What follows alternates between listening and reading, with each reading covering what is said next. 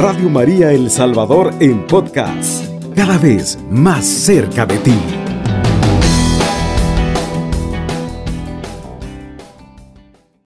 Muy buen día queridos hermanos y hermanas, reciban un saludo de paz y bien desde su hermano Stanley Muñoz de la parroquia Jesús de las Misericordias. Hoy en este programa tan especial vamos unas reflexiones de cada día que el Señor nos permite hablar de su palabra para poder perseverar en ella, aprender de ella, vivir de ella, para poder llegar hasta el reino de los cielos. Quiero dar como eh, un testimonio muy bonito. Eh, yo todavía no tenía reflexión, pero mi jefe se me acerca con un flyer del rosario de la sangre de nuestro Señor Jesucristo. Entonces dije yo, el Señor quiere que hable de eso. Y fue curioso e interesante, pues mi, jefe es católico y me regalaba eso, para mí fue una gran sorpresa. Eh, que él lo reza, ¿verdad? Él lo reza y, y pues yo dije que iba a hablar de eso, de la sangre que tiene, el poder que tiene la sangre de nuestro Señor Jesús. Así que, amadísimos hermanos y hermanas, vamos a pedirle al Espíritu Santo que sean ellos quien guíen este programa, porque es importante conocer el poder que tiene la sangre de Jesús. Esta sangre tiene un poder para redimirnos y también para poder entrar en la presencia del Señor. Pero también cada derramamiento de sangre tiene un propósito. Hoy a través de este estudio, de esta reflexión que vamos a hacer, vamos a, profundizar eh, según las bases bíblicas que tengamos. Pero más que todo esto, debemos entenderla, creerla y confesarla sobre nuestras vidas. Dar testimonio de nuestras vidas. He visto cómo cristianos al entender el poder del sacrificio de Jesús en la cruz han vencido por medio de esta sangre preciosa, por medio de la sangre del Cordero.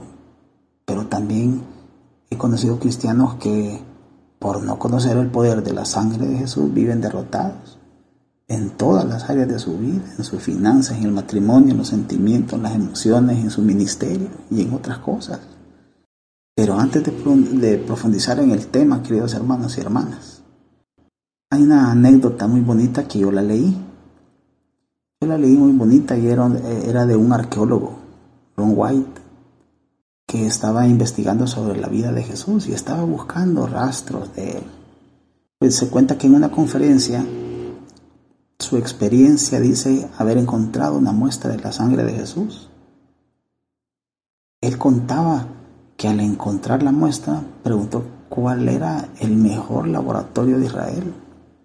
Entonces lo llevaron ahí y sin decir de quién era la sangre, obviamente, la sangre seca es sangre muerta, eh, por supuesto. Se pueden hacer exámenes a faraones y no pueden conseguir cuenta de, de, cromosomas. Pues hasta ese momento al menos no se podía y no había ningún método conocido. Solo se consigue ADN con sangre viva. Entonces los laboratorios dice que le tomó como tres días para reconstruir la sangre a través de un proceso. Pero bueno, dice él que cuando fue a buscar el resultado, solo le dijeron que la sangre es sangre humana.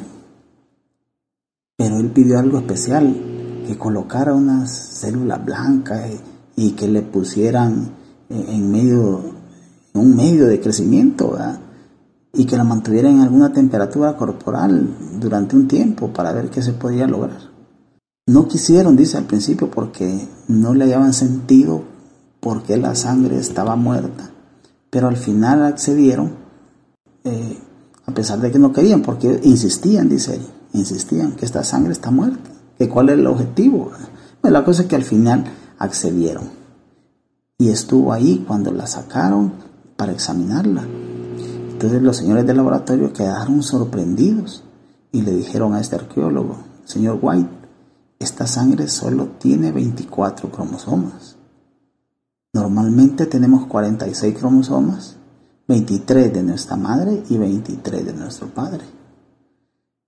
obtienes una X de tu madre y una X, y una X de tu madre y una Y de tu padre.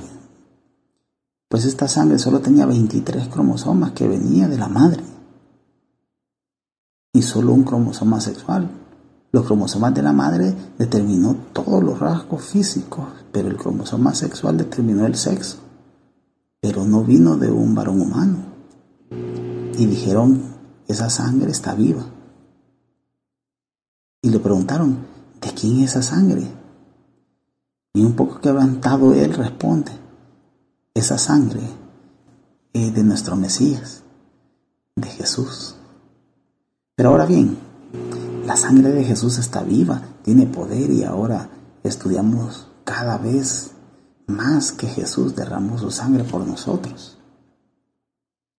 Imagínense lo que dice Lucas capítulo 22, versículo 24.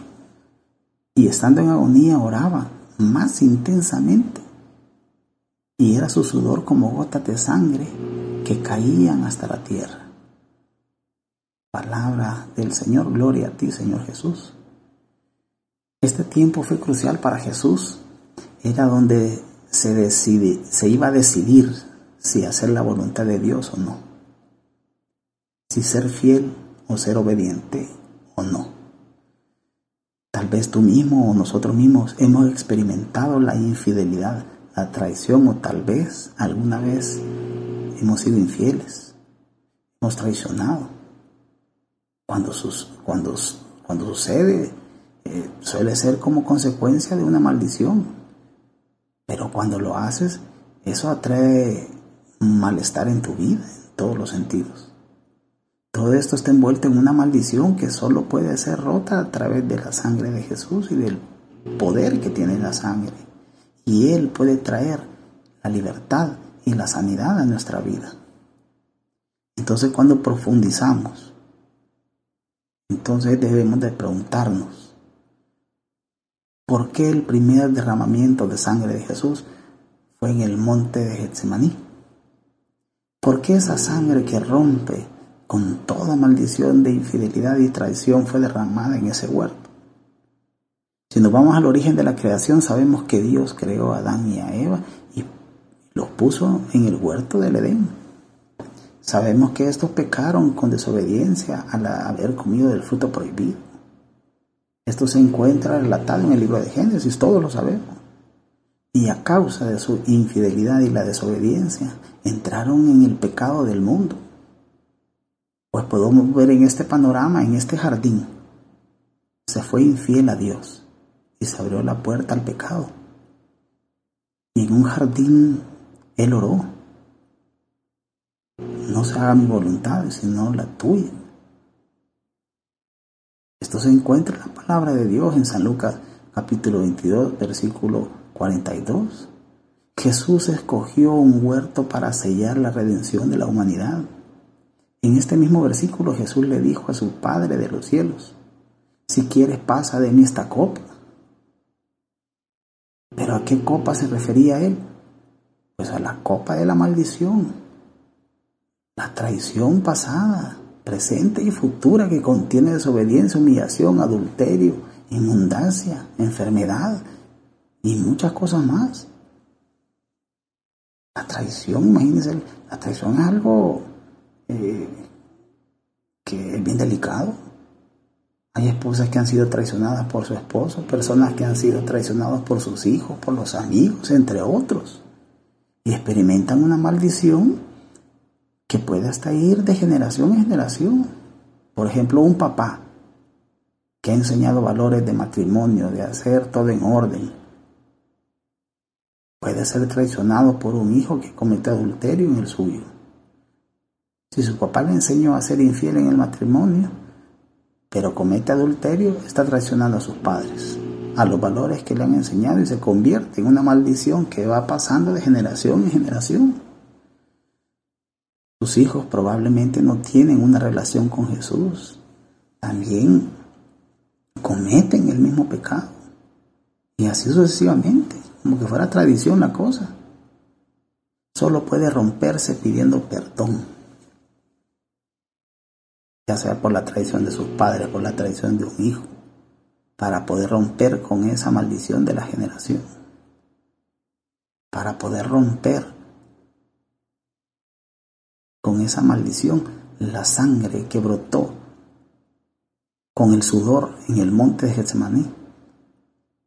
Con esa sangre debemos de romper la maldición de la traición de nuestro pasado, que puede dañar nuestro presente y puede dañar nuestro futuro.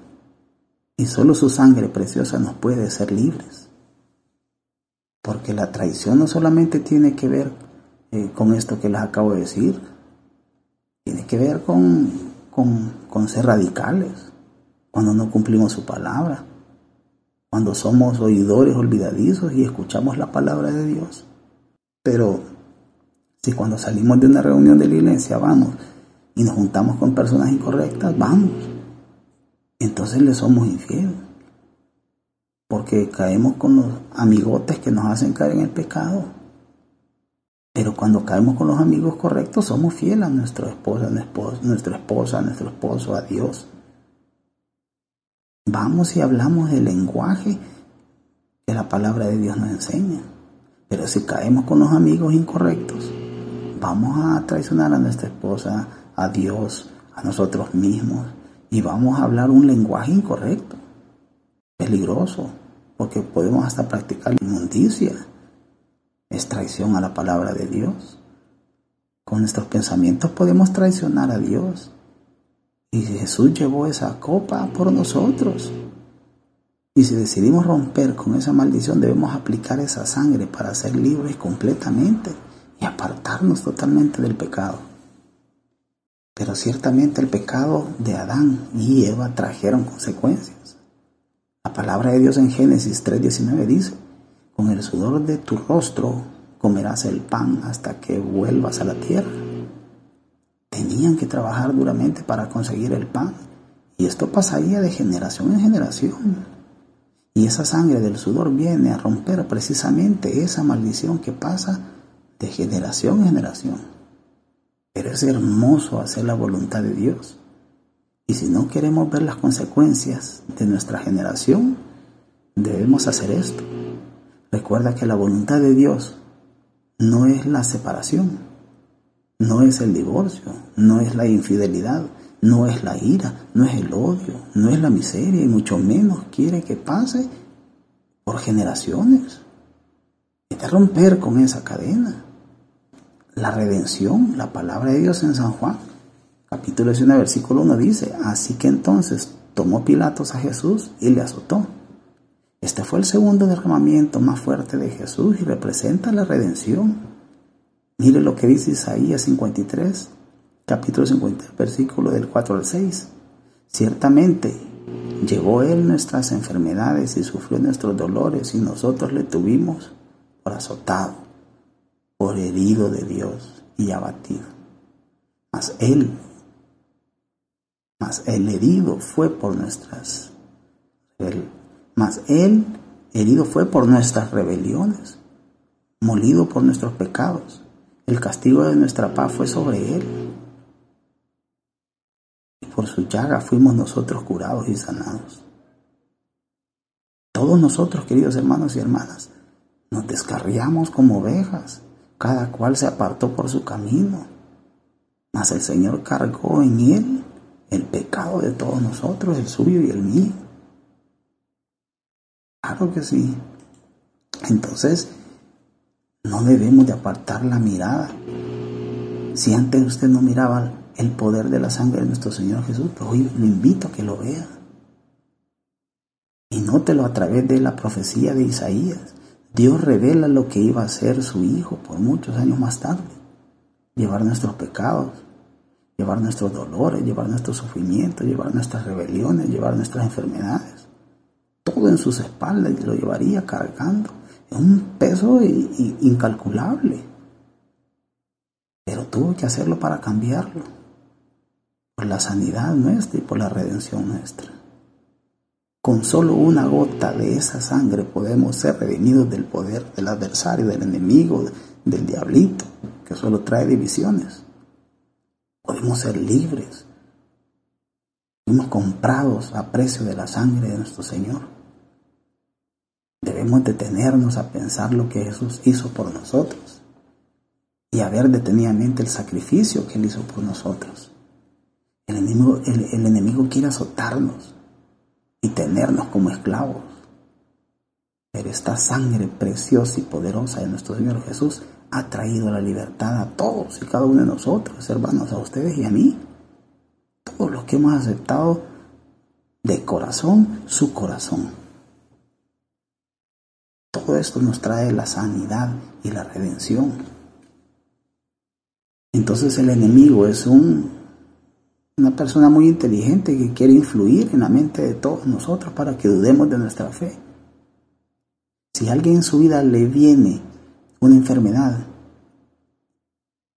y se han visto muchos casos en el que el enemigo ataca la mente con duda e incredulidad, empieza a sentir enfermedades eh, eh, muy reales, que ni las tiene. Y dice y confiesa que no puede más, porque se va a morir. La mente es tan poderosa. Nos entra un temor, un temor tan horrible y se siente tan vulnerable uno, tan incapaz. Pero desde ese momento es cuando debemos entender que el poder de la sangre de nuestro Señor Jesús que brotó de sus llagas y se aplica teniendo fe, entendimiento por su poder, entonces grandes cosas van a suceder en nosotros. Hemos visto personas que han sido sanadas por el poder de la sangre de nuestro Señor Jesús. Yo los invito, así como a mí, a rezar el rosario de la sangre de nuestro Señor Jesús. Y he visto también en personas que he escuchado testimonios, he leído testimonios de lo que el poder de la sangre del Señor Jesús, a través del, del rosario de la sangre de nuestro Señor, han confesado que la sangre de Jesús tiene poder. Entonces no debemos de dejarnos que un diagnóstico marque nuestra vida porque tenemos un Dios que Él cambia cualquier diagnóstico, el que sea. Hay muchos milagros en la palabra de Dios que los discípulos realizaron y fue gracias a la sangre de Jesús. Queridos hermanos y hermanas, que el Señor le bendiga grandemente y que nuestra Madre Santísima los acompañe siempre. Que el Señor le bendiga. Alabado sea Jesucristo, con María por siempre sea alabado. Radio María El Salvador, 107.3 FM, 24 horas.